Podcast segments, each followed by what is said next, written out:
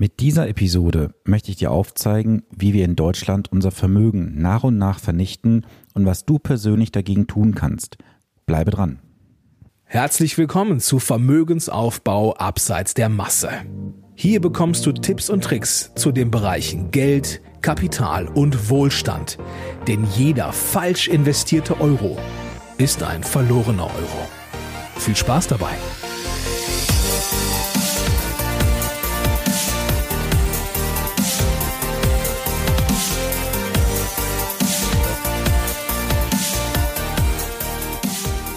Schön, dass du zur heutigen Podcast-Episode wieder eingeschaltet hast. Mein Name ist Sven Stopka und ich unterstütze Menschen, die ihr Vermögen aufbauen oder besser investieren wollen dabei, die für sie passenden Lösungen und Antworten in Finanzfragen zu finden, um sich beim Thema Geld und Finanzen wieder entspannt zurückzulehnen, ohne das Gefühl zu haben, der Finanzindustrie ausgeliefert zu sein. Wir Deutschen sind schon ein Volk der Jammerer. Wir jammern auf der einen Seite, dass wir auf unsere Spareinlagen nichts mehr bekommen, aber auf der anderen Seite wollen wir auch nichts unternehmen. Und seit Jahren lesen wir immer wieder in der Presse Negativzinsen, Niedrigzinsen und einiges mehr. Doch die wenigsten Deutschen kommen aktuell tatsächlich in Handlung. Sie verharren lieber auf Tagesgeldkonten, auf Sparbüchern oder auf dem Girokonto und hoffen, dass sich die Zinssituation ändern wird. Aber trotzdem lagern die Deutschen aktuell Billionen von Euro auf Girokonten, Tagesgeldkonten, Festgeldern und diversen Versicherungsprodukten. Ich möchte heute mal ein paar Zahlen an die Hand geben, die dich ein bisschen nachdenklich stimmen sollten. Ich hatte vor kurzem einen Bericht gelesen und dort wurden mal Zahlen aufgeführt. Und es liegen aktuell rund 4,5 Billionen Euro. Das sind 4500 Milliarden Euro. Das ist eine riesige Summe auf Bankeinlagen, die nicht mal physisch vorhanden sind. Denn glaubst du wirklich, dass die Banken dieses Geld physisch im Tresorraum liegen haben? Das sind alles nur digitale Werte, die von jetzt auf gleich nicht abgeholt werden können bei der Bank. Und ein Teil davon liegt auch in Versicherungen. Nur rund 900 Milliarden Euro liegen in Investmentfonds und Aktien. Du siehst, es ist nicht mal ein Viertel dessen, was wir auf Tagesgeldern und Girokonten und Versicherungsprodukten horten, was wirklich in Substanzwerten investiert ist. Und warum investieren wir Deutschen denn überhaupt in solche Produkte wie Versicherungen, Tagesgeld und so weiter? Weil uns das Wort Sicherheit und Garantie anfixt. Wir Deutschen sind ein Volk von sicherheitsorientierten Menschen, so wird es uns zumindest verkauft. Doch ist es denn eine echte Garantie, die du dort bekommst? Nein, es ist eher eine Scheingarantie. Es ist eher eine Garantie, dass du am Ende weniger Vermögen besitzen wirst, als du heute hast. Denn machen wir uns nichts vor. Wenn du auf der einen Seite zwei Prozent Inflation hast, die dir statistisch genommen werden, hast du auf der anderen Seite doch die Notwendigkeit, diese zwei Prozent auszugleichen. Wie möchtest du das heutzutage denn mit Spareinlagen oder irgendwelchen sinnlosen Versicherungsprodukten schaffen? Es sind Produkte, die dir faktisch 0% Rendite bringen und sogar schlimmer, sie vernichten dein Vermögen. Was können wir denn aus der Vergangenheit lernen? Gehen wir doch mal gedanklich in das Jahr 1948 zurück, und zwar an den 21. Juni. Weißt du, was dort passiert ist? An diesem Tag wurde die Reichsmark von der deutschen Mark abgelöst. Und alle Bausparvertragsinhaber, Lebensversicherungsinhaber, das Sparbuch oder auch das Bargeld hat sage und schreibe 93,5 Prozent an Wert verloren. Das heißt, es wurde rigoros enteignet durch eine Währungsreform. Reale Werte wie Immobilien und Unternehmenswerte in Form von Aktien und Aktienfonds waren krisenresistent. Da sind wir wieder beim Thema Inflation. Es gibt zwei Arten von Inflation. Es gibt die statistische und es gibt die reale. Die statistische Inflation wird gemessen über eine Durchschnittsfamilie, deren Warenkorb rund 750 Produkte und Dienstleistungen aus den verschiedensten Bereichen umfasst. Das Problem ist nur, dass dieser Warenkorb sich regelmäßig ändert und nicht dein persönliches Umfeld abbildet. Was ist denn, wenn du beispielsweise Single bist oder ihr seid nur ein Paar, ohne Kinder? Kaufst du jedes Jahr einen neuen Flachbildfernseher? Ich nicht. Aber trotzdem ist dort berücksichtigt, dass du jedes Jahr neue Elektronikgeräte kaufst. Und die echte Inflation, die ist doch deutlich höher, wenn man sich das mal vor Augen führt.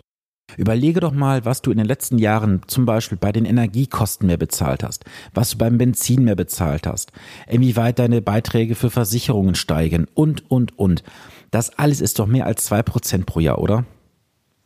Also Fazit daraus, jeder von uns hat eine unterschiedliche Inflation. Ich persönlich glaube, dass die Realinflation eher Richtung drei bis vier Prozent oder sogar höher liegt. Und warum handelt es sich um eine Scheinsicherheit, wie ich vorhin sagte? Nun ja, die Deutschen haben ein Sicherheitsbewusstsein, das wird zumindest immer so erzählt. Ich persönlich kann das in meinen Beratungen von Mandanten nicht nachvollziehen. Denn meine Mandanten wissen durchaus, dass sie ein Risiko eingehen müssen, aber Risiko ist immer relativ zu sehen.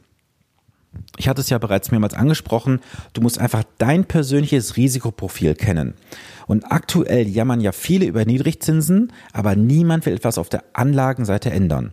Alle wollen irgendwo eine Rendite von drei, vier, fünf Prozent pro Jahr erzielen, aber sind nicht bereit, mal aus der Komfortzone herauszutreten und das ist auch mein Wunsch an dich, komm raus aus deiner Komfortzone. Wenn du nicht bereit bist, diese zu verlassen, wirst du über kurz oder lang dein Vermögen vernichten. Wenn du einen Sparplan aktuell hast und möchtest Vermögen aufbauen, dann musst du insbesondere ins Risiko gehen. Wo möchtest du denn für deinen Sparbeitrag von drei, vier, 500 Euro im Monat oder auch von mir aus auf 50 Euro, wo möchtest du da noch einen attraktiven Renditenertrag erwirtschaften? Du kannst es auf Bausparverträgen auf Tagesgeldkonten und Sparbüchern nicht realisieren. Damit kommen wir auch schon zum nächsten Punkt. Wenn du heute 100.000 Euro Vermögen besitzt und würdest das für 10 Jahre anlegen auf einem ganz klassischen Sparbuch für 0,05 Prozent, dann hast du in der ganzen Zeit 501,13 Euro an Ertrag erwirtschaftet. Das heißt, nach 10 Jahren besitzt du 100.501 Euro und 13 Cent. Beim Tagesgeld gibt es etwas mehr. Da hast du 103.040 Euro und 83 Cent. Jetzt ist es natürlich auch so, dass viele immer noch in gewisse Produkte investieren von Versicherern.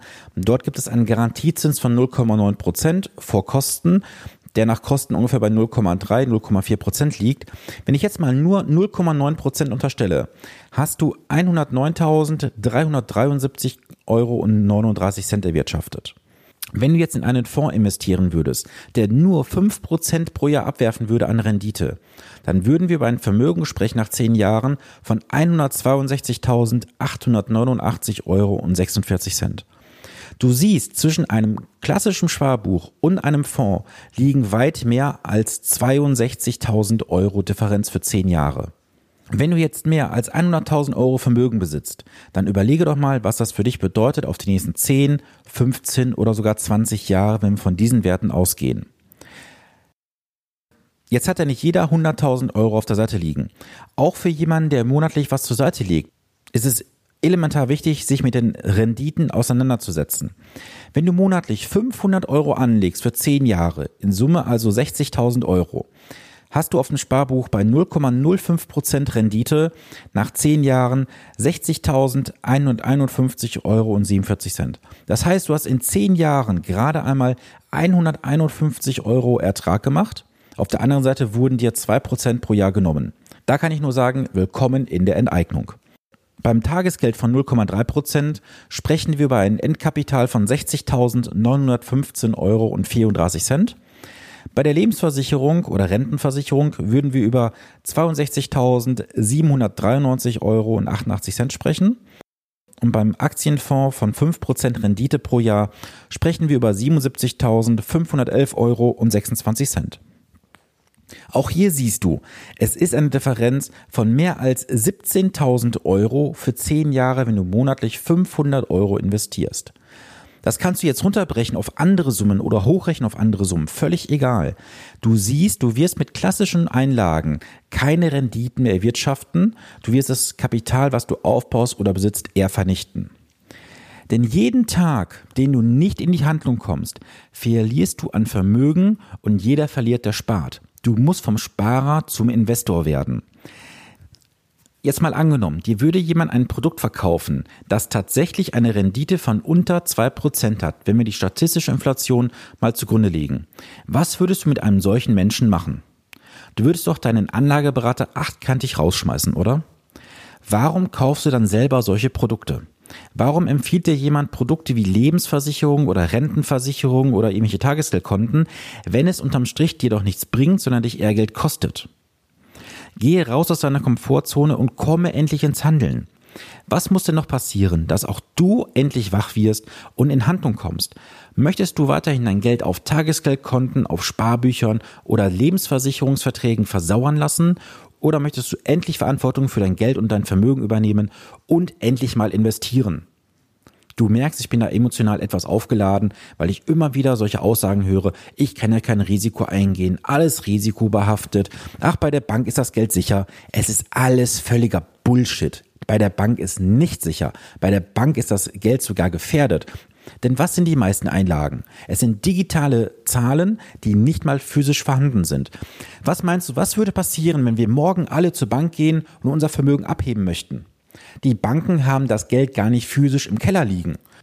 Also das, was die Banken auf jeden Fall fürchten, ist ein sogenannter Bankenrun. Und den gab es schon vor einigen Jahren mal in England. Vielleicht kannst du dich erinnern, da gab es Bilder in der Presse, wo Menschen sich vor der Bank versammelt haben und es gab dort Tumulte, weil es kein Geld mehr gab. Jeder wollte noch Geld abheben, es war aber faktisch am Ende nichts mehr da gewesen. Und dieses Szenario, das ist das, was die Banken aktuell in Deutschland und in Europa fürchten, weil das Geld, was aktuell auf den Konten besteht, ist physisch nicht vorhanden. Und daher meine Bitte, komme endlich in Handlung, nehme dein Geld in die Hand, investiere es sinnvoll, auch wenn es vielleicht mal kurzfristig oder auch längerfristig nach unten geht. Aktien und Aktienfonds aber gerade diese Schwankungen, wovor wir uns alle fürchten, ist ja das, was dir hilft, Vermögen aufzubauen. Denn es gibt genug Menschen da draußen, die nicht bereit sind, diese Schwankungen zu ertragen, verkaufen ihre Anteile, du könntest dann günstig nachkaufen oder du bleibst einfach investiert. Der langfristige Investor im Bereich Aktien und Aktienfonds wird immer eine Rendite wirtschaften, sofern halt die Anlage vernünftig aufgebaut ist. Daher auch meine Frage, möchtest du mal erfahren, wie man ein Portfolio richtig aufbaut, auf welche Punkte man achten sollte? Möchtest du vielleicht sogar eine Lösungsmöglichkeit von mir vorgestellt bekommen, wie du dein Geld und Vermögen sicher und sinnvoll investieren kannst? Gib mir dazu doch mal bitte ein Feedback und schicke mir eine E-Mail an podcast.finanzpodcast.de oder besuche mich auf meinen Social Media Kanälen und kontaktiere mich dort. Ich würde mich riesig freuen, wenn du daran teilnimmst. Ja, das war's für die heutige Episode. Wie gewohnt, weißt du, ich würde mich sehr, sehr freuen, wenn du mich bei meiner Mission unterstützt und diesen Podcast weiterempfiehlst, dass ich möglichst viele Menschen erreiche. Weiterhin würde ich mich sehr, sehr freuen, wenn du mir eine Rezension bei iTunes hinterlässt. Und ich würde mich natürlich riesig freuen, wenn du am nächsten Montag wieder einschaltest. In diesem Sinne wünsche ich dir eine gute Woche mit hoffentlich nicht so heißen Temperaturen wie die letzte. Und in diesem Sinne wünsche ich dir eine gute Woche. Bis zum nächsten Montag, dein Sven Stopka.